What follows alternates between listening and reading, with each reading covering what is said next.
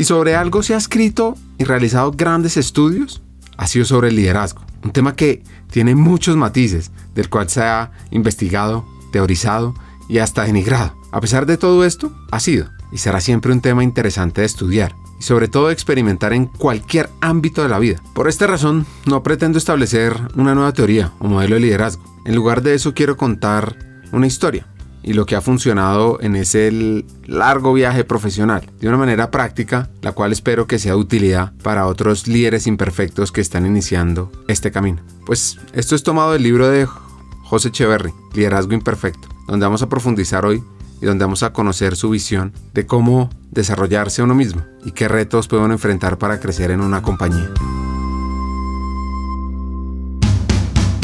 Bienvenidos a Hackers del Talento el podcast que busca cambiar el juego por lo malo. Creemos en una América Latina más competitiva, inclusiva, equitativa, próspera, donde las personas sean el centro del mundo laboral. Nos motiva el talento como motor de cambio y por eso estamos aquí, para ser la fuente de inspiración, unión, colaboración, aprendizaje, debate y acción para la comunidad interesada en talento. A través de historias, reflexiones, conversaciones con CEOs, líderes de talento humano, pensadores y actores de cambio, vamos a ofrecer hacks para evolucionar como persona, como líder y potenciar tu empresa. Te invitamos a sumergirte en conversaciones profundas, significativas, que te harán pensar, que te inspirarán y que te harán dar ganas de tomar acción para cambiar el juego por lo humano. Únete a nosotros en este viaje para hackear el talento y juntos aumentar la competitividad de América Latina por un futuro más justo y próspero. Como les conté, nuestro episodio es con José Echeverry, vicepresidente de Recursos Humanos en Gildan para Centroamérica, y se estrena como autor, con el libro Liderazgo Imperfecto. Ah, si quieren conocer en detalle la historia de vida de este hacker, resulta que fue nuestro invitado número uno en la historia de este podcast.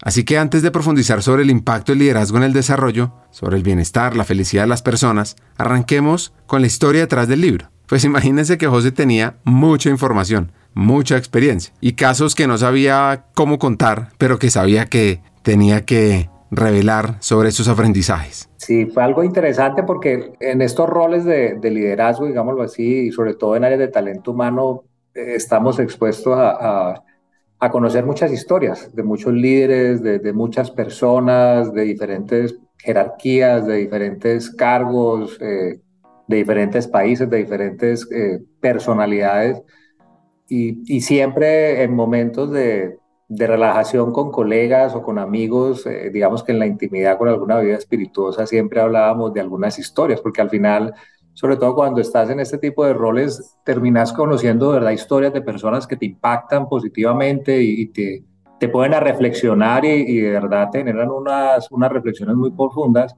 pero al final estos roles son como los, como los curas, que al final no puedes contar nada porque son temas privados, íntimos de las personas. Y siempre compartíamos con algunos amigos preservando como la privacidad de las personas algunas historias y que ahí muchos me contaban o me decían que escribiéramos un libro que con eso iba a ser un bestseller algún día si lo contábamos y siempre nos burlábamos en el sentido de, de entre nosotros pues que no lo podíamos escribir porque era podía correr peligro nuestras vidas en algún instante de contar algunas intimidades. Entonces, que, digamos que el libro tiene, desde esa época, hace muchos años, yo diría mucho más de 10 años, empecé a escribir notas y empecé a escribir eh, apuntes, eh, historias que las guardaba como en reflexiones. De hecho, eso conecta mucho con todo lo que escribo en, en LinkedIn específicamente. Y digamos que empecé a escribir como notas eh, de, algunas reflexiones de lo que me pasaba o, había pasado o había ocurrido o de lo que estaba viviendo con algún líder en algún momento, siempre respetando como esa privacidad, esa intimidad, hasta que llegó el momento en que eh, dije, bueno, pues llegó el momento de consolidar todas esas historias, todas esas mentores que he tenido, amigos, colegas, eh, líderes que me han acompañado y que me han ayudado mucho en mi vida y me han enseñado. Y digamos que llegó ese momento y entonces me, atreví a empezar a escribir el libro y, ha sido un, fue un proceso muy difícil porque cuando no sos escritor, como es mi caso, pues se vuelve, se vuelve más complejo porque no tienen la técnica, pero, pero creo que habían las historias y habían unas historias y unos personajes muy singulares que, permitían que tuviera material suficiente y se quedaron mucha gente por fuera de, de, del libro sin lugar a dudas, pero el libro nace de ahí, nace de todas esas historias, todos esos momentos interesantes, positivos, hay veces difíciles, hay veces muy alegres y, y felices, pero que tienen todos esos matices donde te encontrás con personas de todos los estilos y de todas las eh, personalidades en un rol donde efectivamente hemos generado como unos mitos y unos paradigmas y, y el libro nace de ahí justamente también para poder no solo contar la historia, sino también contar un poco acerca de cómo hacemos para tener líderes reales y cómo enfrentar situaciones típicas que a todos nos pasan, porque al final el libro narra las cosas cotidianas en las cuales nos enfrentamos cualquier persona que, que quiere ser líder, que ya es líder o que tiene un cargo importante donde ya se enfrenta a la soledad del poder también. Si quieren conocer cómo escribir un libro, más adelante en el episodio este hacker caleño nos lo contará. Ahora entendamos la esencia detrás de este texto llamado Liderazgo Imperfecto, que por cierto, si quieren profundizar más sobre esto, los invito el 19 de octubre a un gran evento en Bogotá. Ah, ahora les cuento más de qué se trata este evento. La esencia detrás del libro es la, cómo entender y aceptar la belleza de la imperfección y comprender que esa belleza de la imperfección realmente te permite ser un mejor líder. Y, para poderlo descubrir y, y, ver esa belleza de la imperfección, implica aceptar que hay unos paradigmas y unos mitos alrededor de los líderes que, que no son reales y que efectivamente hacen que creemos unos imaginarios que nos ponen una presión a todos los líderes o a todos los que quieren ser líderes tratando o de ser superhéroes o tratando de tener una fuerza descomunal, que es irrealista. Entonces, el libro yo diría que tiene dos grandes partes. La primera parte donde, donde hablo acerca de todo esto que está ocurriendo alrededor del entorno, todo lo que está ocurriendo alrededor de efectivamente estos mitos, para luego ya pasar a, entrar a ser un líder más real y, trabajar alrededor de cinco grandes pilares que permiten realmente que hagas ese tránsito y hagas ese viaje de un líder perfecto eh, y realista completamente y que tiene una, unas características que no la vas a lograr, a pasar a ser un líder imperfecto donde tienes que aceptar lo, bueno y lo malo que tienes y empezar a gestionarlo desde, desde una situación mucho más cotidiana que permite inspirar y conectar. Entonces yo diría que eso, ese tal vez es el mensaje principal del libro.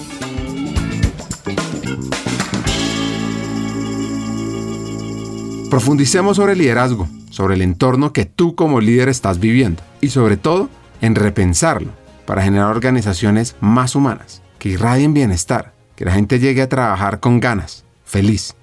Yo creo que lo primero tal vez es, el entorno que nos exige recambiar el, el lo que pensamos y, y, cómo son los líderes, porque la realidad es que el entorno se ha vuelto mucho más líquido y cuando hablo de líquido hablo de que efectivamente se vuelve más voluble, más difícil de, mantenerlo estático, como igual que el agua, que se vuelve muy complejo sostenerlo en las manos y las, si pones agua en las manos se, te empieza a derramar automáticamente. Y ese es el entorno al que estamos enfrentando hoy en día. Yo creo que también allí ves mucho en ese entorno líquido cómo, cómo salen todos estos temas de la dificultad de atraer talento, la dificultad de retener el talento, la dificultad de, desarrollar el talento. Inclusive creo que hemos simplificado en este entorno eh, la situación o la dificultad de tener la gente comprometida y terminamos asociándolo inclusive a que es culpa de las nuevas generaciones, que no están comprometidas, que es culpa de la gente que ya se volvió como más, igual que las redes sociales, ve a un clic y luego se va para otra compañía. Y creo que eso es simplificar la realidad a, a un extremo demasiado alto y la realidad es que el entorno lo que está exigiendo es que las personas están pidiendo eh, líderes distintos y compañías distintas que efectivamente los conecten con sus propósitos, con sus sueños y como seres humanos. Si tratamos a los empleados como empleados, se van a comportar como empleados.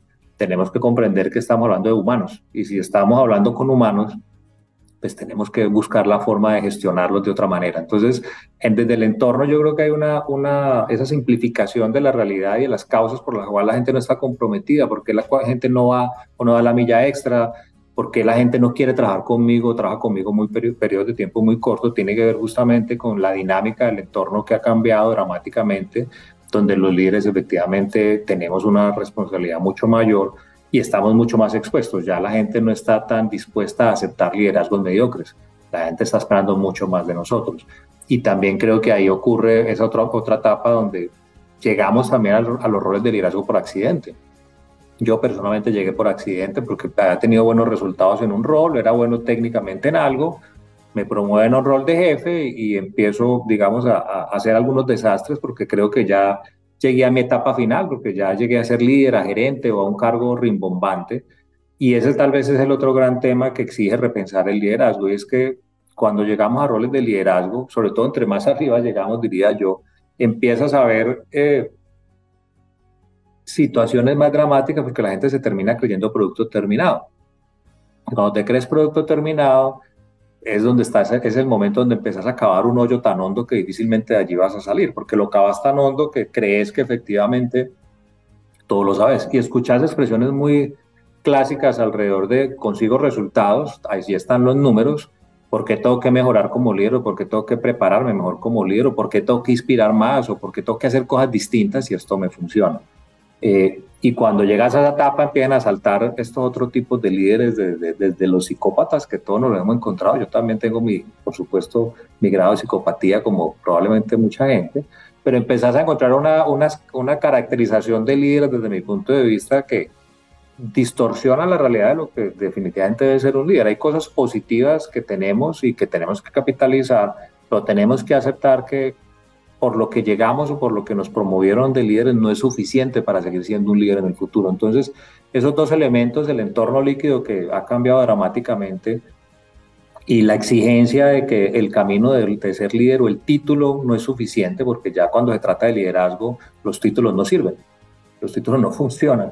Entonces, esos dos elementos son los que exigen que realmente repensemos el rol del líder, repensemos qué somos, qué, qué deberíamos hacer y cuál debería ser el camino o el viaje que debemos estar recorriendo constantemente.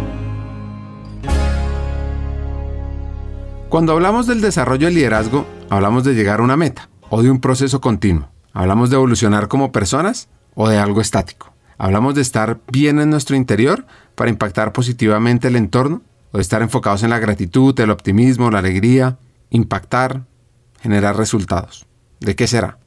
Definitivamente hay un elemento importante y es que lo que hablábamos hace un momento, la gente a veces cree cuando llega a un cargo, eh, eh, llegó al destino final. De ahí solo lo que falta básicamente es que muera el del siguiente nivel o se vaya del siguiente nivel para no heredar el cargo, siguiendo dando resultados, por supuesto. Entonces creo que hay una, hay una sensación de finalizar el camino cuando llegas a un cargo de liderazgo y ese realmente es el, apenas el inicio del viaje en el proceso que nunca termina. Entonces creo que eso es algo que genera en las personas esa sensación de, de finalizar una carrera, finalizarlo, llegar a la meta. Y, y para mí el, el, segundo punto, que seguramente es tal vez el más importante desde mi punto de vista, es nuestra, de alguna manera, nuestra dificultad para vernos al espejo, de, de, de estar constantemente viéndonos al espejo para poder ver qué va bien, qué va mal, qué tengo que ir cambiando. Cambiaron mis perspectivas de vida porque antes era soltero, luego cambié de vida, me casé, o antes era una persona que vivía en un sitio y me fui a otro país, por ejemplo, o eh, en mi familia o, o, en mi caso tuve una situación dramática personal, ya sea de salud o de tragedia, lo que fuera, cambió mi perspectiva de vida. Entonces, el hecho de, ver qué tan difícil es para la gente, en mi caso lo que lo veo constantemente, de, que un líder realmente sea capaz de, de, verse a sí mismo y que sea capaz de verse al espejo para reflexionar, es tal vez la barrera más grande que se presenta y es el punto de, de partida para poder empezar a evolucionar como líder. Si ni siquiera sos capaz de estar al espejo, para poder ver si salí. Y, y, yo no digo sentarse a final de año cuando uno se sienta en la familia, hacer todos los deseos de, del siguiente año que se quedan como una zona de promesas, porque al final pocas veces lo, lo realiza, las realizamos. No en ese momento, sino en lo cotidiano. Si, si acabo de tener una situación con, con alguien de mi equipo, con un compañero, con un jefe, ¿qué tanto de lo que pasó ahí realmente lo puedo haber hecho mejor?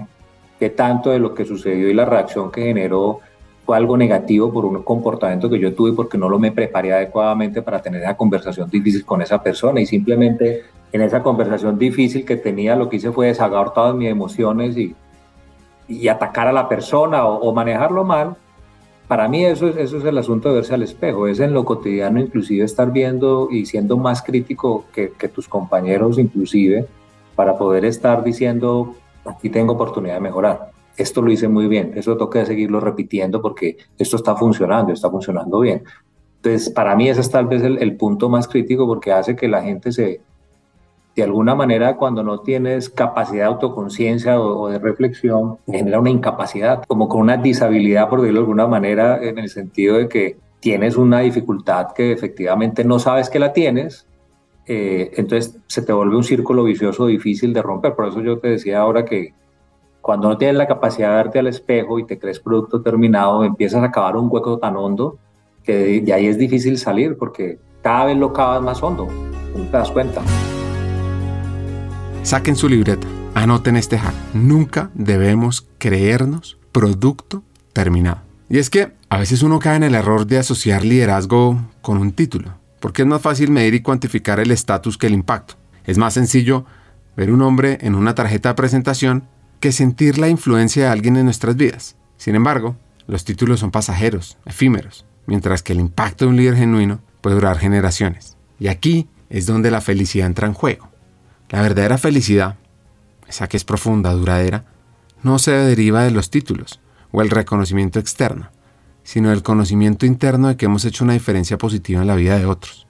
Porque cuando uno piensa sobre la trayectoria, piensa sobre tus aspiraciones, sobre lo que has logrado en tu vida laboral, pues es clave preguntarte, ¿buscas liderar para ser reconocido? ¿Reconocida? ¿O para marcar una diferencia y encontrar esa auténtica felicidad en el proceso, ese deber cumplido? Porque al final del día, el liderazgo no se trata solo de cuántos lo siguen, sino de cuántas personas son inspiradas, empoderadas, elevadas y finalmente están bien, gracias a tu presencia y tus acciones. Sí pienso que es repensar parte del liderazgo y, efectivamente es común. Lo que tú mencionas es algo que pasa con mucha frecuencia y es que las personas creen que ese título, eh, como en la realeza, te da, eres conde, eres príncipe hasta que llegas a ser el rey, como si fuera un título mobiliario. Y ese es un gran paradigma que uno se encuentra constantemente con muchos líderes que, que creen que efectivamente es un título mobiliario y que casi que se hereda y que con eso ya es suficiente y simplemente levantar la mano y ordenar y entonces empiezas a entrar en esa etapa de ser comando y control donde simplemente das orden y te tienen que servir. Y, estos roles son más de servir al otro, no, no de que te sirvan a ti y de cómo conectar a la gente desde el punto de vista de poder realmente entender que somos es un facilitador y una, somos personas que estamos buscando eliminar barreras, ayudar a que la gente se desarrolle, que pueda progresar, conectar personas, conectar áreas, pero tiene mucho de eso y, al final la gente se queda o algunos líderes se quedan con, con el título y cuando se trata de liderazgo los títulos no importan. ¿Cuáles son esos síntomas donde valoramos más el título? Que son síntomas desde mi punto de vista de que, de que efectivamente estás viviendo más del título que tu, de tu capacidad o de, progresar como líder. Una tiene que ver con la manera como la gente se presenta cuando vamos a cualquier reunión social. Yo, yo tendré mis sesgos al respecto sin lugar a dudas, pero a mí me llama mucho la atención cuando vas a cualquier reunión social, de lo que fuera, familia, negocios, eh, foros, lo que fuera. Y muchas personas, como tú mencionas, se aseguran de no solo contarte su título, de hecho, pues, su nombre no lo mencionan tan fuerte, sino que mencionan muy, mucho más fuerte y con mayor entonación, sobre todo si es un título de vicepresidente, senior vice president, de CEO o cualquiera de estas cosas. Entonces eso, es bastante común. Y lo otro es la manera como firman en, en sus documentos, emails, eh, y tarjetas de presentación que resaltan de manera muy interesante su título. Seguramente tengo un sesgo al respecto porque yo soy todo lo opuesto a, eso porque te lo veo como aversión, pero de alguna manera eso muestra que tú estás planteando la conversación desde tu título. ¿Y quién es Ricardo? ¿Y cómo es Ricardo? ¿Y qué le gusta a Ricardo? ¿Y realmente qué está soñando Ricardo? ¿Qué le pasó a Ricardo con su salud? ¿Estará bien? ¿Estará mal? Pero no Ricardo, quién es Ricardo, si es hijo de tal compañía o pertenece a tal compañía o viene de tal eh, familia, donde empezás a, distorsionar un poco la conversación, porque entonces ya se vuelve una conversación auténtica. Te pones automáticamente tu máscara corporativa para poder con esa máscara corporativa tratar de estar al mismo nivel de la conversación que se volvió una conversación ya no real, se volvió una conversación en la cual tratamos de mostrar qué tan inteligentes somos gracias a nuestro título y qué tan importante es nuestro recorrido porque tenemos un título. Y por eso yo digo que eso es un, para mí eso es un síntoma típico de cuando pasan este tipo de cosas porque, porque es muy frecuente. Yo, yo lo veo muy, muy frecuente. A mí Seguramente los que me conocen cuando me preguntan este tipo de cosas, yo casi siempre digo que soy el mensajero de la compañía, y pues porque al final soy un mensajero, o sea, yo lo que hago es conectar cosas, eh, pero realmente a mí no me gusta que me pregunten el título ni, ni, ni, a la compañía, porque yo soy mucho más que eso y quiero ver a la otra persona desde otras cosas, desde otros ángulos, para poder realmente tener una conversación diferente desde el punto de vista de conocer la persona, porque esto se trata de personas, otra vez, el liderazgo es mucho más acerca de con quién estás al lado y cómo descubrir realmente qué es el talento especial que tiene esa persona o, cómo lo puedes ayudar si estás viendo que estás descarrilándose en el camino eh, o cómo ves que puede tener una oportunidad interesante para poder involucrarlo en un proyecto, en una, en una gran iniciativa que tienes o que tiene otra área para poder realmente visibilizar ese talento y decirle, mira, el camino puede ser por acá, preguntar, ya que luego al final del día cada cual decidirá si toma sus oportunidades o no, pero, pero creo que cuando te, te, te linkeas al título y te vinculas al título, automáticamente empezás a generar unos sesgos y, vas a distorsionar la conversación de manera automática, porque es, es normal. A, a, mí me pasa, me hablan del título, entonces me pongo me pongo en modo silencio, diría yo, y de alguna forma empiezo a, tener otras, me, modifica un poco mi comportamiento de manera inconsciente. ¿Y tú, que nos escuchas, qué tanto te asombras por el título? ¿O qué tanto muestras tu título? Pues José me invitó a leer el libro antes de hacer esta entrevista, antes de que saliera al público, y encontré varios tipos de liderazgo que él identifica. Y uno muy interesante, que vamos a ver a continuación, es el llamado líder psicópata. El líder de psicópatas es, es eh, de hecho hay estudios al respecto y en el libro hago una referencia a un estudio que está publicado muy, muy interesante. Y el punto de los psicópatas es que los estudios efectivamente muestran que un alto porcentaje de los altos ejecutivos de las compañías son psicópatas. ¿sí? Per se eso no es malo. Entonces eso tiene como dos grandes aristas. La primera arista cuando tienes un, un líder que es psicópata es que si, están en la, si no están en el lado oscuro, sino en el lado bueno, son personas que son obsesivas con los resultados, son obsesivas con pensar que efectivamente nada es imposible y que todo se puede lograr. Eh, eso tiene su lado bueno justamente porque ese tipo de personas cuando llegan las dificultades, las crisis, de hecho estas personas son fantásticas para crisis, para momentos difíciles de negocio que parecen imposibles de salvar, esos, esos personajes son tal vez los perfectos porque tiene una fuerza descomunal, un empuje incansables y generan un grado de confianza tan elevado en los equipos que los equipos, las personas tienen dudas, dicen eso es imposible, eso no lo vamos a lograr, aquí estamos fracasando, vamos mal, tuvimos un, un, un error monumental. Y este tipo de líderes psicópatas cuando están en el lado positivo no se ocupan de cuál es el culpable, se ocupan de ver, venga, cómo lo solucionamos, arreglémoslo ya que somos capaces. Luego, luego mira y hace como las lecciones aprendidas, pero su foco realmente es lograr lo imposible. Eh, tiene también su lado complicado, que son personajes extremadamente intensos. Eh, ahí cuento algunas historias personales con uno que tuve y es que son personas que efectivamente eh, te llaman constantemente, su cerebro está trabajando 24/7, cada conversación sales con una tarea, cada conversación quedas con reflexiones y preocupaciones porque ves que nunca es suficiente nada, entonces tiene también esa, ese lado de, son personas agotadoras y, son personas que son de amores y odios, por supuesto, pero ese es el lado como bueno. El problema es cuando están en el lado oscuro. Cuando están en el lado oscuro estos personajes pues toman unos matices muy complejos porque son los típicos destructores de talento, son las personas que, que literal eh, marchitan todo lo que se les acerca porque lo que se trata es del poder y, y efectivamente son personas brillantes, son personas exitosas, eh, que, muy fácilmente llegan al poder justamente por esas grandes habilidades sociales, de resultados y, de inteligencia, pero al ser destructores de talento son ese tipo de personajes que destruyen culturas o crean culturas tóxicas donde efectivamente termina generando una situación eh, difícil, donde la gente inclusive tiene miedo de hablar, donde la gente empieza a, a, decir lo que el jefe quiere decir y donde realmente lo que hay son seguidores y no equipos que empiezan en un monólogo porque todos tienen que darle de alguna manera la razón a, ese, a ese líder psicópata. Y si te sales del camino se asegura o de expulsarte o de achicopalarte a tal nivel que tú ya te crees malo y crees que sos bruto y crees que la culpa es tuya. Y además tienen esa gran habilidad de hacerte creer que la culpa es tuya, que ellos no son responsables. Eh, esa es una gran habilidad de estos psicópatas. Entonces, eh, los psicópatas tienen esos dos matices buenos y, negativos. Y la realidad es que efectivamente, de alguna forma, los estudios muestran que todos tenemos algún grado de psicópatas lo que pasa es que estos que estamos hablando lo tienen en unos niveles muy elevados que hacen que si toman el rumbo equivocado, definitivamente son, generan unas culturas tóxicas muy complejas en las compañías y, afectan y generan un problema de salud mental, física en las personas que están a su alrededor. Entonces, esos son los psicópatas. ¿Cuál es el opuesto a una cultura tóxica? Pues una cultura enfocada en personas que llegan emocionadas a su trabajo, felices de aportar un grano de arena a ese propósito de la organización, que quieren progresar y que lo pueden hacer, donde el líder está al servicio del talento.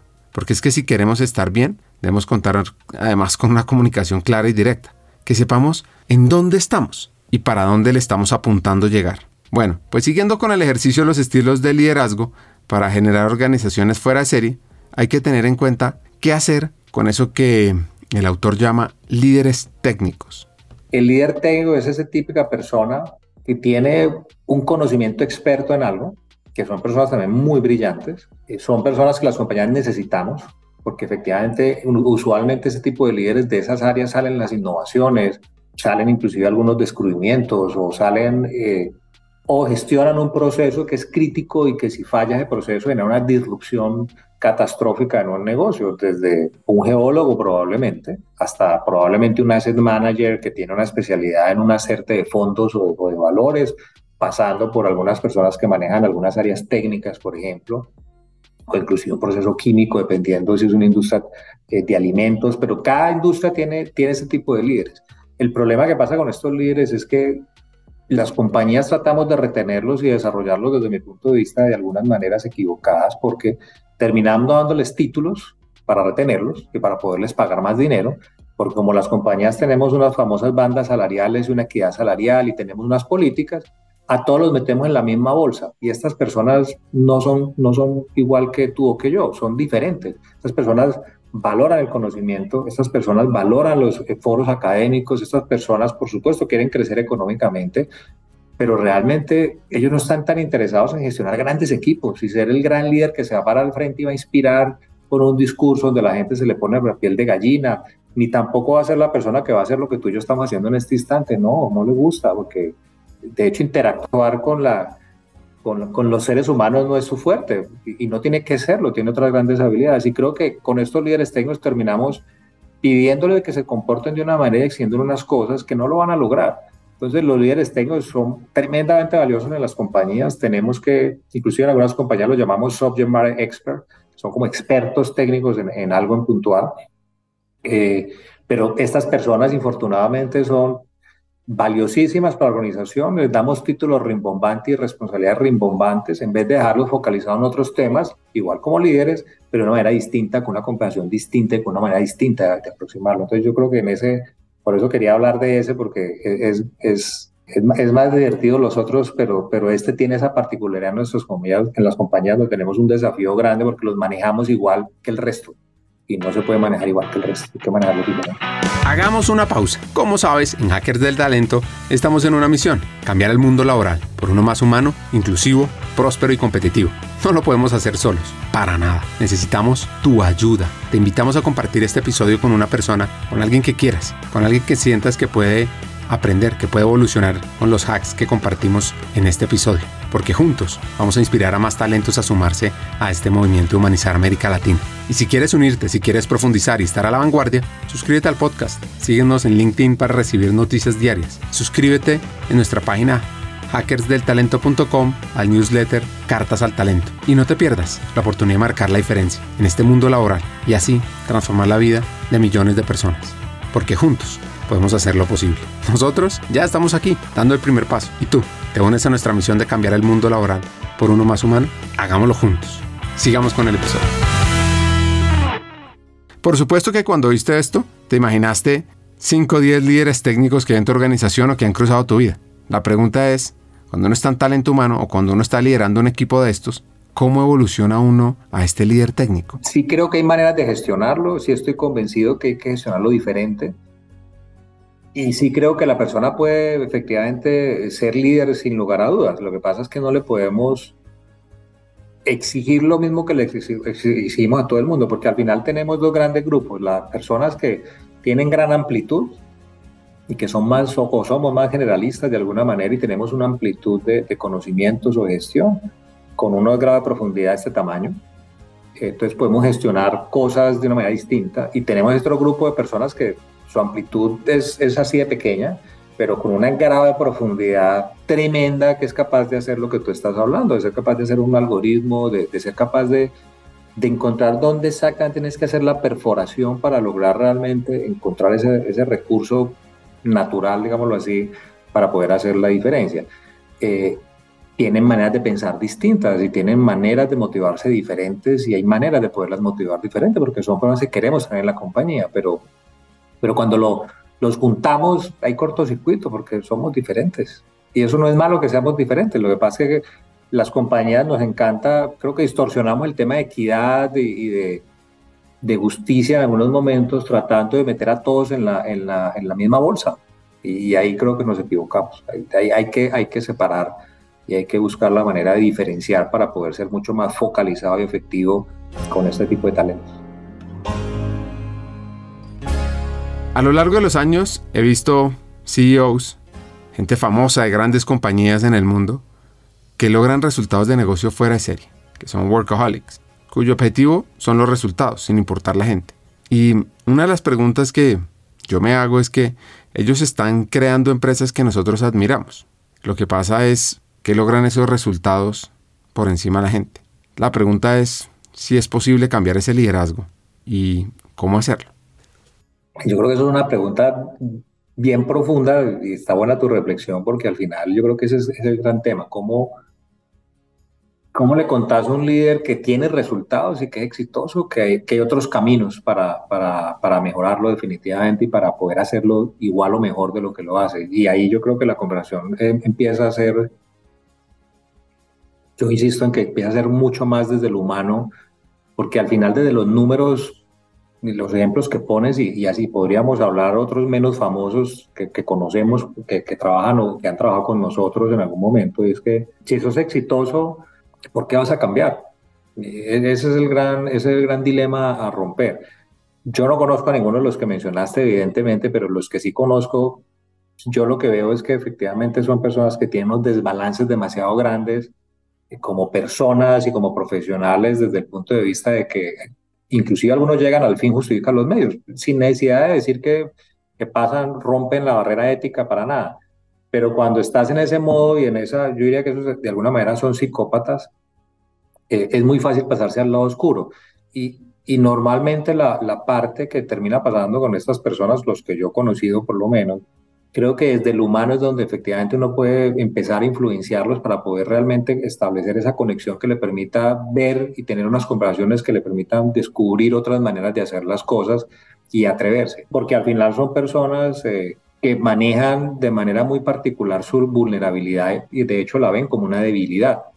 Eh, y al final la gente se conecta por otras cosas y, y cuando no sos capaz de, de, de gestionar tu vulnerabilidad, pues mucho menos gestionar las de los otros y los terminas, como tú bien lo ponías, de alguna forma agobiando eh, y, ves que renuncian, obviamente, como es gente tan inteligente, pues termina volviendo una máquina de moler personas, ¿no? Porque traen más gente y traen más gente y traen más gente. Es un círculo vicioso de alguna manera, pero, pero, pero sí creo que si no hay una forma de poder establecer una relación con ese tipo de líderes que toca uno a uno, porque esto funciona más top-down que bottom-up, es decir, tratando desde arriba de buscar la manera de generar esa influencia para que vean las otras aristas, porque al final todos terminamos siendo humanos y todos terminamos encontrando cosas que, más allá de ese éxito desbordado, también les importan y también les duelen. Pero creo que es, una, es, un tema muy difícil, porque lo que tú dices, el, cambiar el chip eh, cuesta mucho cuando sos millonario y sos exitoso. Nuestra América Latina está llena de personas fuera de serie en esta región donde los hackers del talento buscan constantemente reinventar y superar límites, pues la vulnerabilidad se convierte en el código fuerte del liderazgo innovador, de lo humano.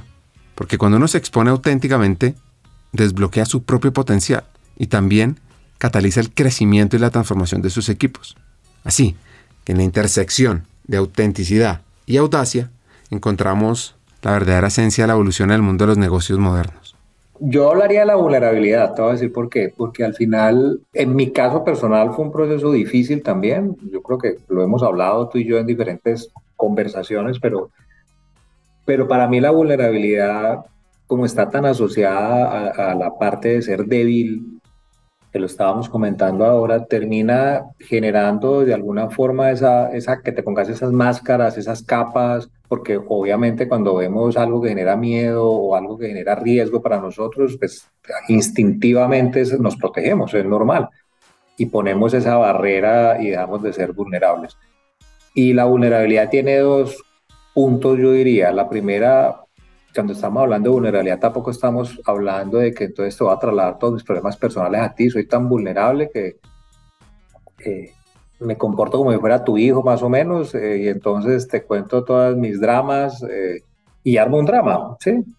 Eh, mostrándome vulnerable. Eso realmente no es el punto. el punto es lo, lo segundo y es que al final, en la medida en que yo abro un espacio para para mostrar, pues, mostrarte a ti que estoy preocupado por algo, que no sé cómo vender el libro o no sé cómo generar más ventas del libro o no sé cómo escribir el libro. En esa manera yo estoy siendo vulnerable y estoy de alguna manera diciendo, no lo sé todo, necesito algo, algo de ayuda porque soy bueno en esto, pero en esto no soy bueno. Y eso abre una conversación muy distinta que hace que tú sientas que, que, que yo genuinamente estoy buscando ayuda y que genuinamente te, probablemente a ti también te conecte para poder realmente ayudarme, ¿sí? Sin yo trasladarle la responsabilidad a ti de que, porque al final el que está a cargo soy yo y el que va a hacer las cosas soy yo. Con esto lo que quiero decir es que para mí llegar a ese punto fue difícil y, todavía me cuesta trabajo, obviamente. Sin embargo, yo sí creo que es, la, es, es el único camino, no, bueno, el único suena demasiado dramático, pero creo que es un camino tremendamente efectivo para poder conectar con las personas. Personalmente estoy convencido de que es como el pegamento en la relación. En la relación de pareja, por supuesto, así es que funciona y con los hijos también funciona, pero con los compañeros de trabajo, con los jefes y con todo, yo sí creo que es un elemento que es, ese pegamento y esa, esa parte mágica, ese momento mágico donde efectivamente estableces una conexión distinta que perdura en el tiempo desde mi punto de vista, porque eso permite tener unas conversaciones difíciles, porque ya te veo como ser humano en el lado bueno, entendiendo que, y no estoy hablando que seamos tú y yo mejores amigos, sino que eso me permite a mí tener esa conversación difícil y que tú puedas ver en mí lo que realmente es positivo, entendiendo que tengo 30 mil problemas mentales o problemas embarradas y que no, no te caigo muy bien, pero de alguna manera eso abre una conversación muy distinta. Entonces, a eso es lo que yo me refiero con vulnerabilidad. Y ahí también tengo otro punto muy relevante en vulnerabilidad, es que esto es igual que la confianza en el sentido de que también creo que hay un paradigma en el sentido de que escuchas con frecuencia, con confianza y como la vulnerabilidad es que cuando el otro se gane la confianza, yo confío. Cuando el otro sea vulnerable, yo entonces voy a ser vulnerable. Y así no funciona, infortunadamente. Esto es un asunto en el cual, en el caso de los líderes, tenemos que dar el primer paso nosotros. Lo cual tiene todo este tema de la jerarquía, el título, todo ese tipo de cosas. Pero aquí el llamado es que si queremos que, que esto de alguna manera progrese en la relación o genere una conexión y podamos tener un entorno donde la gente pueda ser vulnerable, implica que yo dé el primer paso. Y cuando yo doy el primer paso no sufre decepciones como en el amor. Hay veces uno es vulnerable y el otro se aprovecha. Eso te va a pasar y a mí me ha pasado. Pero porque tengas una decepción amorosa no significa que vas a abandonar el amor. Lo mismo que la vulnerabilidad. Por el solo hecho que alguien tomó ventaja o tomó partido abusó de eso no significa que entonces no, entonces definitivamente vulnerabilidad no es el camino para, para conectar y hacer esa parte mágica que permite tener una relación distinta desde el punto de vista de la influencia, del impacto positivo. Y arriesgarse, y arriesgarse es difícil cuando no habla de vulnerabilidad. Y, y, entonces por eso quería hablar de esa, porque creo que hay, tiene varios matices interesantes y, y para mí ha sido difícil, pero también ha sido algo que hace la diferencia y que me ha permitido conectarme diferente con personas sin necesidad de ser los mejores amigos, pero, pero sí buscando realmente generar una influencia positiva y que ellos también generen una influencia positiva para mí. Por cierto, este episodio es impulsado por Book. Esta empresa tiene un software integral de gestión de personas que no solo simplifica las tareas de recursos humanos, sino que también incluye módulos de encuestas de beneficios diseñados para amplificar la felicidad de los empleados en las compañías en América Latina. Desde la simple creación de preguntas significativas, paquetes de beneficios a la medida, hasta la interpretación de datos, Book es el compañero ideal en tu misión de crear un entorno laboral realmente excepcional. Si quieres saber más, métete a book.cl, b u k.cl. Volviendo al episodio, entendiendo la importancia de la vulnerabilidad, José nos cuenta un poquito cómo se aplica esto en el día a día. Y, y tenés razón, y, en qué momento aplica ser vulnerable y en qué momento no aplica también, porque pues hay momentos donde no, no es el momento para ser vulnerable, pues porque ese no es el espacio eh, ni el entorno. Y pienso que de alguna manera también hay un asunto y es que tiene que ver con algunos de los otros pilares y es yo tengo que ser protagonista, yo no puedo ser víctima, porque si, si asumo un rol de víctima, entonces estoy también dándole un manejo totalmente inapropiado a la vulnerabilidad. Eso no es. Yo tengo que ser protagonista de mi vida, de mi carrera. Y que entender que altamente probable el 80% está a mi cargo. el pareto de lo que me pasa alrededor es, mi responsabilidad, no la de otros. Entonces, tal vez si uno puede, una buena forma de, de poder preguntarse si, si es el momento de ser vulnerable o vulnerable, es preguntarse, estoy, ¿soy protagonista o soy víctima? Realmente no hice lo que me correspondía y entonces ahorita si pido ayuda y digo, no, es que eh, me trasnoché, no, es que he tenido una semana difícil. No, a ver, esto estaba pedido desde hace, esto era una solicitud de resultados para desde hace dos meses en un proyecto tremendamente importante, como venía a decir, una semana que estás tristico, puede decir que estás... Eh, eh, aburridito o que estás eh, con problemas. No, no, no. O sea, te, tuviste un problema de planeación y debiste haber pedido ayuda dos meses atrás, tres meses atrás y ahí te hubiéramos ayudado. Pero ahí está haciendo el rol de víctima y está usando la vulnerabilidad como excusa para no cumplir con tus resultados y no hacerte cargo de lo que te corresponde. Entonces sí creo que tal vez si uno se pregunta eso de sos víctima o sos protagonista, puedes responder en algo que parte de lo que es, es un momento de ser vulnerable o, o o, tal vez no lo decir y no hice lo que me correspondía y me toqué cargo. El término síndrome del impostor lo acuñaron las psicólogas clínicas Pauline Clance y Susan Imes en un artículo en 1978 y describieron este fenómeno observando mujeres de alto rendimiento que no reconocían su éxito como resultado de sus habilidades y esfuerzos internos. En cambio, estas mujeres atribuían su éxito a la suerte, al engaño, o a la percepción de otras personas que sobrevaloraban sus capacidades y habilidades. Si bien el estudio original se centró en mujeres debido a las particularidades de los roles de género y las expectativas sociales de la época, investigaciones posteriores han demostrado que el síndrome del impostor no es exclusivo de las mujeres. Tanto hombres como mujeres de todas las edades y ocupaciones pueden experimentar este síndrome, aunque las circunstancias y las manifestaciones varían según el contexto personal y sociocultural. Creo que la gente conoce mucho más o escucha más el síndrome del impostor, donde efectivamente se te afecta la autoconfianza en alguna forma y no, no, no crees en tus propias habilidades, pero el de Dunning-Kruger es otro muy interesante que pasa, ese tiene mucha relación con el producto terminado y es que te crees competente en algo que sos totalmente incompetente, pero estás convencido, o sea, tenés convicción plena de que sos el top de los top haciendo lo que haces y resulta que realmente eh, sos perversamente malo en lo que haces, pero estás convencido.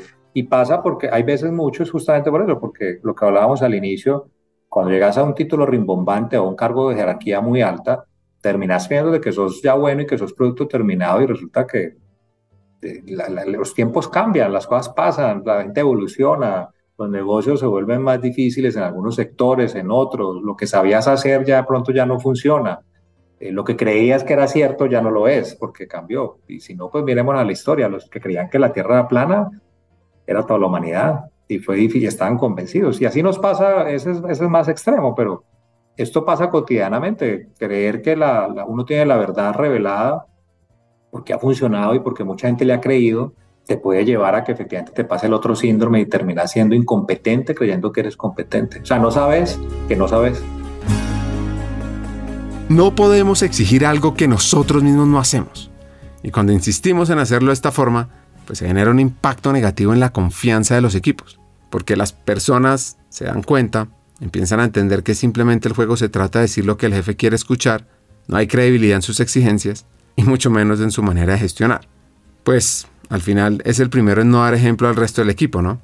Este texto hace parte del libro y ahora sobre el pilar número uno que menciona José y que me encantó el término. Lo llama ser la mejor versión de nosotros mismos. E-, ese pilar tiene que ver con, y lo hablamos inclusive al inicio, y, yo, creo que es la puerta de entrada para poder evolucionar. Si tú arrancas por ese pilar, los otros no los vas a lograr definitivamente y es poco probable que lo logres porque ese pilar exige que de alguna manera tengas, empieces a desarrollar una capacidad de autocrítica importante para llegar a un nivel de autoconciencia mayor que te permita efectivamente no ser perfecto, pero sí buscar la excelencia. O sea, no necesariamente comparándose con nadie, pero sí sin renunciar a la excelencia en lo que en la excelencia lo que tú has decidido como camino de vida, como camino profesional, como empresario, que al final también hay que ser consciente que eso va cambiando en la, medida que vamos creciendo. La realidad es que uno se forja unas ideas las cuales siembran el cerebro y, y hace esas apuestas, otros sembramos algunas medio vagas y en el camino nos va llevando, pero al final, si no haces un stop y una pausa para poder reflexionar si esa es la excelencia que estaba buscando, esa excelencia hay que cambiarla, ese camino hay que cambiarlo, eh, es, es lo, lo, si miro hacia atrás, e, ese es, ese es el legado que estoy dejando, esa es la, la, manera como estoy impactando lo que está a mi alrededor y, y es lo que yo quería, o ahora quiero impactar otras cosas y definitivamente quiero seguir avanzando hacia otro lado, es muy difícil porque, porque creo que la, la, el trajín diario, la velocidad de la vida cada vez es mayor, el exceso de información de que tenemos acceso, el bombardeo de redes sociales hace que uno realmente no, no se siente en pausa o ponga pausa, se desconecte de, de todos estos distractores que son sexys y son fáciles y consume uno fácil cosas para poder sentarse a pensar si realmente estoy en el lugar que quiero estar y estoy por el camino que quiero que, que, debo estar. que son, suenan reflexiones filosóficas, o, pero al final yo creo que sí son muy profundas porque es, la manera de poder decir otra vez, eh, esto sí es lo que quiero y, y, y, esto es lo que necesito mejorar y esto lo tengo que seguir haciendo mejor y la única manera es teniendo conciencia de que tengo que reflexionar de lo cotidiano y de lo profundo. Los ejemplos que yo te decía al inicio, de lo profundo seguramente es lo que estamos hablando, de dónde está mi futuro, dónde está mi presente, qué pasó en, en, esa, en esa historia que he estado construyendo, qué tanto de esa historia capitalizo para poder seguir construyendo mi futuro, pero también en lo cotidiano de decir, eh, ¿valió la pena esta conversación con mi pareja? ¿Valió la pena esta conversación con esta persona que aprecio y que quiero? Valió la pena y generó valor esa conversación y, o me generó valor, busqué me da valor esa conversación, que me dé una retroalimentación o poder escucharlo de manera atenta a esa persona para, para ver cómo, cómo eso me construye, estoy viendo lo que tengo que ver o se me está pasando y no me doy ni cuenta y se me están pasando no solo oportunidades, sino también me están diciendo constantemente que, que puedo mejorar o que me estoy equivocando, que voy por el camino incorrecto y yo sigo creyendo que, que voy por donde es. O sea, ¿qué tanto soy consciente de eso en lo cotidiano? Porque al final lo que, lo que hablamos ahora en el otro ejemplo, si, si tengo una dificultad, una situación con, con algo, lo que fuera personal o profesional, pero no actúo en ese instante para poder tener esa conversación o para analizar realmente qué, qué está impactando, cómo yo lo impacto, cómo influencio para, para tener una mejor vida y al final estar mejor, difícilmente eh, esa comparación va a fluir con la profundidad que debería fluir y, va a pasar de largo. Simplemente va a ser un conflicto que tuve, que ya lo olvidé, con la persona no volvería a hablar, o simplemente sabemos que nos distanciamos y eso afecta al día a día laboral, pero lo puedo gestionar, entonces no me importa.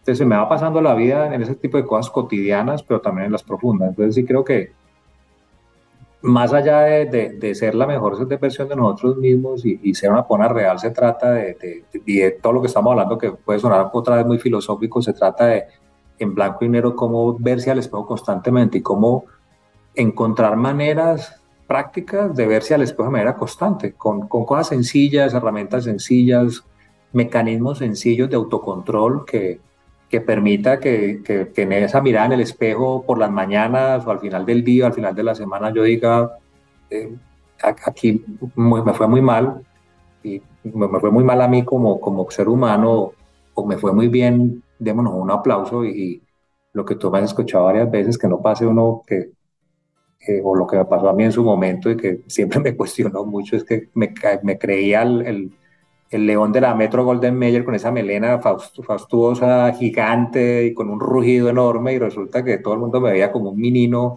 diminuto y eh, además de eso que generaba era tristeza o de alguna manera pesar o, no, generaba todo lo opuesto a, ese gran león de, de la Metro Golden Mayer eh, y eso tiene que ver con poderse uno ver al espejo. Una métrica que considero clave para saber qué tan buen líder es alguien en una compañía, qué tan buen líder eres tú, es comenzar a pensar qué pasa con las personas que han estado a cargo tuyo o a cargo de ese líder. ¿Qué ha pasado? ¿Han evolucionado? ¿Han crecido? ¿Han logrado grandes resultados? Y esto pues es lo que José llama su pilar número 5, productores de nuevos líderes. Yo, yo, quiero iniciar con reforzando tu mensaje. Esa es la prueba ácida de si sos líder o no. Si, si realmente en tu historia laboral cero personas ocupan cargos iguales o superiores al tuyo, lo estás haciendo perversamente mal. no eres un líder. Eres, eres de los que hablamos al inicio que son psicópatas seguramente o populistas, que también no lo hablamos, pero está en el libro, pero estás, estás bastante mal de ser líder, estás bastante equivocado. Tenés el título, eso sí, pero, pero solo el título. Entonces yo sí creo que eso es una medida que, que uno debe estar cada año, como tú bien dices, estar el día que uno se mueva, decir, este es, realmente es el legado. Y, tips prácticos, el primero yo creo que es, hay que desarrollar habilidades de mentor. Y para ser mentora hay que buscar la forma de comprender que todos tenemos un talento, tanto yo como líder, como esa persona que, o, o esas personas de mi equipo, todos tenemos talento. Si yo empiezo a desarrollar habilidades de mentor, realmente soy capaz de descubrir en qué Ricardo realmente es talentoso para poder realmente ubicar a Ricardo en el sitio donde Ricardo puede brillar de manera más natural y espontánea. Y esto tiene varias aristas, entonces tienes que aprender a descubrir el talento de la gente. hay, hay, maneras de poderlo ir desarrollando con el tiempo. Tienes que aprender a, descubrir en qué sí es buena la persona y en qué no es buena la persona. Entonces yo diría, primer paso, ese es uno. Lo segundo, no todos somos buenos para todo. Gente talentosa en el siguiente desafío Suena muy lógico, pero no necesariamente esa persona talentosa es, va a ser talentosa y exitosa en ese otro desafío. No significa que no ponga a esa persona en un reto donde efectivamente desarrolla nuevas habilidades. Por supuesto que sí, pero sí hay que asegurarse que esa persona tiene las capacidades y las habilidades para poder ocupar ese rol y que tenga una probabilidad importante de tener éxito, porque si la probabilidad de fracaso es más alta, lo que estamos haciendo es quemando la gente y va a pasar el ejemplo típico que era, era muy bueno allá, Ahora hay que despedirlo básicamente sobre un desastre y no sabemos qué le pasó. Si le pedís a, un pez que huele, no va a volar, o sea, no, se va a morir. O sea, y eso, eso es otro error muy común. Entonces, el segundo elemento es eso, cómo yo racionalmente comprendo y también hay técnicas, entiendo que esa persona que yo tengo talentosa y que descubrí su talento y sé que, en qué es bueno y en qué es malo, tengo que ubicarlo en un sitio que sea realmente apropiado para poder que brille y que se rete, pero, pero ese creo que ese, ese es otro elemento importante. Y yo creo que el, el, el, último, para no alargarme, es cómo mantengo puntos de chequeo constantes con esas personas. Porque las personas cambian con el tiempo, las personas tienen necesidades, a veces las personas efectivamente no levantan la mano, no quieren ser vulnerables por, por el compromiso con la compañía, con el jefe. Entonces es muy relevante estar haciendo puntos de chequeo constantes con una frecuencia importante que permita que yo realmente tenga conversaciones más allá del trabajo. Es decir, por supuesto hay que tener las conversaciones típicas de seguimiento de resultados, de monitoreo, que ahí te vas a dar cuenta si requiere más apoyo técnico en algo o que no sabe hacer algo.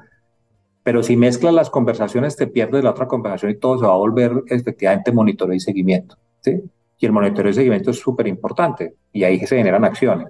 Pero también hay que hacer monitoreo y seguimiento ya no de los resultados sino de Ricardo cómo está de salud, ya se mejoró de salud, se va a ir de vacaciones, no se va a ir de vacaciones, mejor que se vaya a vacaciones y yo lo presiono para que se vaya a vacaciones y tome un break, porque si no se va a mejorar de salud. Ese tipo de cosas solo las descubres y haces puntos de chequeo distintos y los separas del, del, monitoreo y resultados típicos que uno realmente realiza, que es el más común, y es el que permite inclusive otra vez entrar a profundidad para seguir descubriendo si tus talentos y tus propósitos están cambiando, si, si otra cosa o si necesitas más ayuda y establece esa conexión para poder ayudarte a desarrollar mucho más. Entonces diría que ese es el otro elemento relevante para ser productor de, de nuevos líderes. ¿Quieres potenciar a tu equipo, a ti, evolucionar hacia un nivel de desarrollo fuera de serie? Excelente, te tengo noticias hemos diseñado un programa de formación pionero en la región, con el propósito de equiparte con las habilidades, conocimientos y herramientas esenciales de talento humano para evolucionar en tu rol de liderazgo. Te quiero presentar nuestro nuevo programa de formación, Talento Humano para Todos, programa online en vivo, único en su tipo, creado para líderes de todas las áreas de las compañías de América Latina, aquellas personas dispuestas a romper moldes y potenciar su liderazgo humano. Ahora, seguro te preguntarás, ¿Por qué talento humano para todos es la elección perfecta para mí? Pues mira, vienen cuatro razones. Uno, aprenderás de la mano de los hackers del talento, destacados vicepresidentes de talento humano que están liderando la transformación en sus organizaciones en América Latina, quienes te compartirán las mejores herramientas para potenciarte a ti, a tu equipo y a tu compañía. 2. Te integrarás a una comunidad de estudiantes, de líderes visionarios, personas que como tú están decididas a marcar diferencias significativas en sus equipos, usando las mejores prácticas y herramientas de talento humano, porque es que talento humano no es un área, talento humano es de todos. 3. Nuestro contenido te va a dar una ventaja competitiva. Vas a aprender temas como la importancia estratégica de talento humano, cómo atraer y desarrollar el mejor talento, cómo crear modelos de compensación atractivos, sobre el poder de la cultura organizacional, change management, aspectos legales del mundo laboral, los desafíos del futuro del trabajo, la experiencia del empleado, el liderazgo transformador y también cómo gestionar la diversidad, la equidad y la inclusión. Y cuarto, por cierto, vivirás un aprendizaje interactivo, dinámico, con sesiones además de coaching entre pares, debates, desafíos y además podrás profundizar en tu aprendizaje al tener acceso a miles de contenidos asincrónicos para aprender a tu propio ritmo. Así que, ¿estás listo? ¿Estás lista para hacer esa chispa que impulsa el cambio en ti, en tu equipo, en el mundo laboral de América Latina, únete a Talento Humano para Todos. Comienza tu viaje hacia el liderazgo transformador. Es muy fácil. Regístrate ya en www.hackersdeltalento.com. Buscas Talento Humano para Todos. Te inscribes y arrancas a aprender. Eso sí, solo te digo, los cupos son limitados. Así que no esperes más. Tu equipo y América Latina te necesitan ahora más que nunca, porque talento humano no es la responsabilidad de un área, es de toda una compañía. Y tú como líder vas a aprender cómo potenciarlo. Sigamos con el episodio. Este 19 de octubre ocurre un gran evento presencial en Bogotá, People Day por Book. Este espacio anual es un encuentro para toda la comunidad de talento humano en Latinoamérica, en torno a las tendencias en gestión de personas.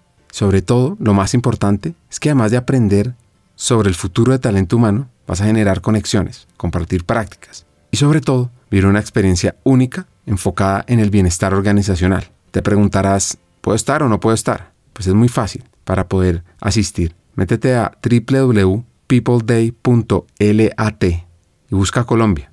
Y ahí vas a iniciar un aprendizaje fuera de serie.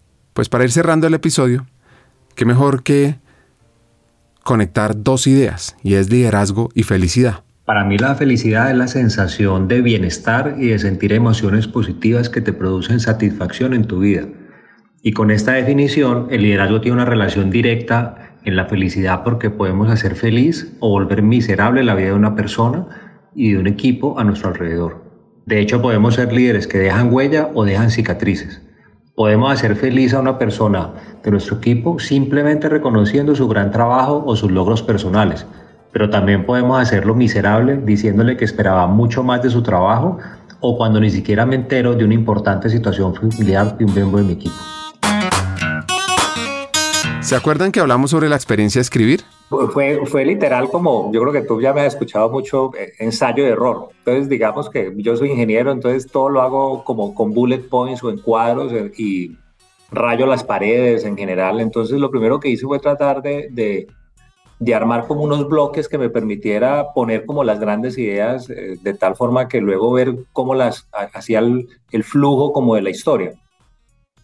Digamos que esa primera parte no fue tan difícil porque había muchas ideas y muchas historias y digamos que ponerlas en esos bloques me funcionó bastante bien. Donde, donde luego se volvió muy complejo fue cómo conectar todo eso para que tuviera un orden lógico y además de eso tuviera algo que para mí era muy importante, es que tuviera algún apoyo conceptual y, y, tuviera además herramientas adicionales, bibliografía para que la gente que es lectora pueda como profundizar.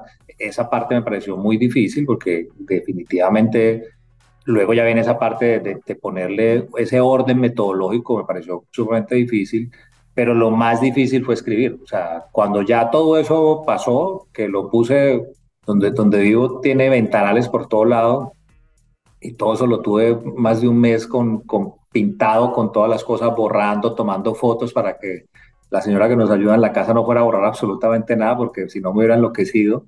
Eh, pero era mi manera pues más fácil de poderlo organizar, pero luego ya cuando eso quedó listo, quedó ok y, ya me sentí cómodo y, efectivamente el feedback era, esto ya luce que puede ser la historia, pasar eso a una hoja y, y abrir un, Word y decir, ok, ahorita sí, ¿cómo, ¿cómo lo transcribo de alguna manera, que ya no son bullet points o, o, puntos particulares o ideas sueltas, sino cómo empiezo a narrar una historia? Eso, eso para mí fue extremadamente complejo, yo creo que ahí de hecho, voy a buscar y no lo hice en su momento, creo que fue un error y es que debía haber leído mucho más acerca de técnicas de escribir, técnicas de escritura, cómo hacerlo como más con, con método. Eso no lo hice y eso me costó en el camino. O sea, yo invertí muchas horas eh, eh, escribiendo cada capítulo. O sea, cada sentada era de 8 o 10 horas seguidas sin parar, solo haciendo como los breaks normales, pero pero digamos que eso fue lo que también me puse como disciplina de, invertir y estar muy concentrado sin interrupciones durante 8 o 10 horas, que, que, fue agotador obviamente, sobre todo por sin tener la técnica y sin tener las habilidades innatas para esto. De, verdad que ahí me di cuenta que los que tienen, no solo los bestsellers, sino los que, los que escriben varios libros, son, son, son artistas totales, porque me pareció extremadamente difícil, extremadamente difícil. Entonces, e, eso me pareció muy complejo y no me funcionó. Lo, lo esquematizarlo me pareció sencillo en el sentido de que pues es la manera como trabajo, como pienso, entonces era mucho más, más fácil esa parte, pero ya luego pasar esas de la pared de, los ventanales donde tenía todo en ideas generales a pasar a, a hacer una narración, eso me pareció tremendamente complejo. Conversar con José sobre su libro Liderazgo Imperfecto, que lo encuentra en las principales librerías, en Amazon, en la tienda del tiempo. Pues es un momento de reflexión sobre lo que hemos sido, somos y seremos, sobre la autenticidad y la vulnerabilidad que podemos poner en práctica, sobre lo que hay que hacer y sobre lo que no se debe implementar. Me gustó mucho el libro. Y si quieres profundizar, cómprenlo. O como dice José. Soy José Echeverry, autor del libro Liderazgo Imperfecto, y te quiero invitar al People Day que realizará Book el próximo 19 de octubre. Este día podremos conversar sobre cómo las imperfecciones se podrán convertir en nuestras mayores fortalezas para ser un mejor líder. Te espero.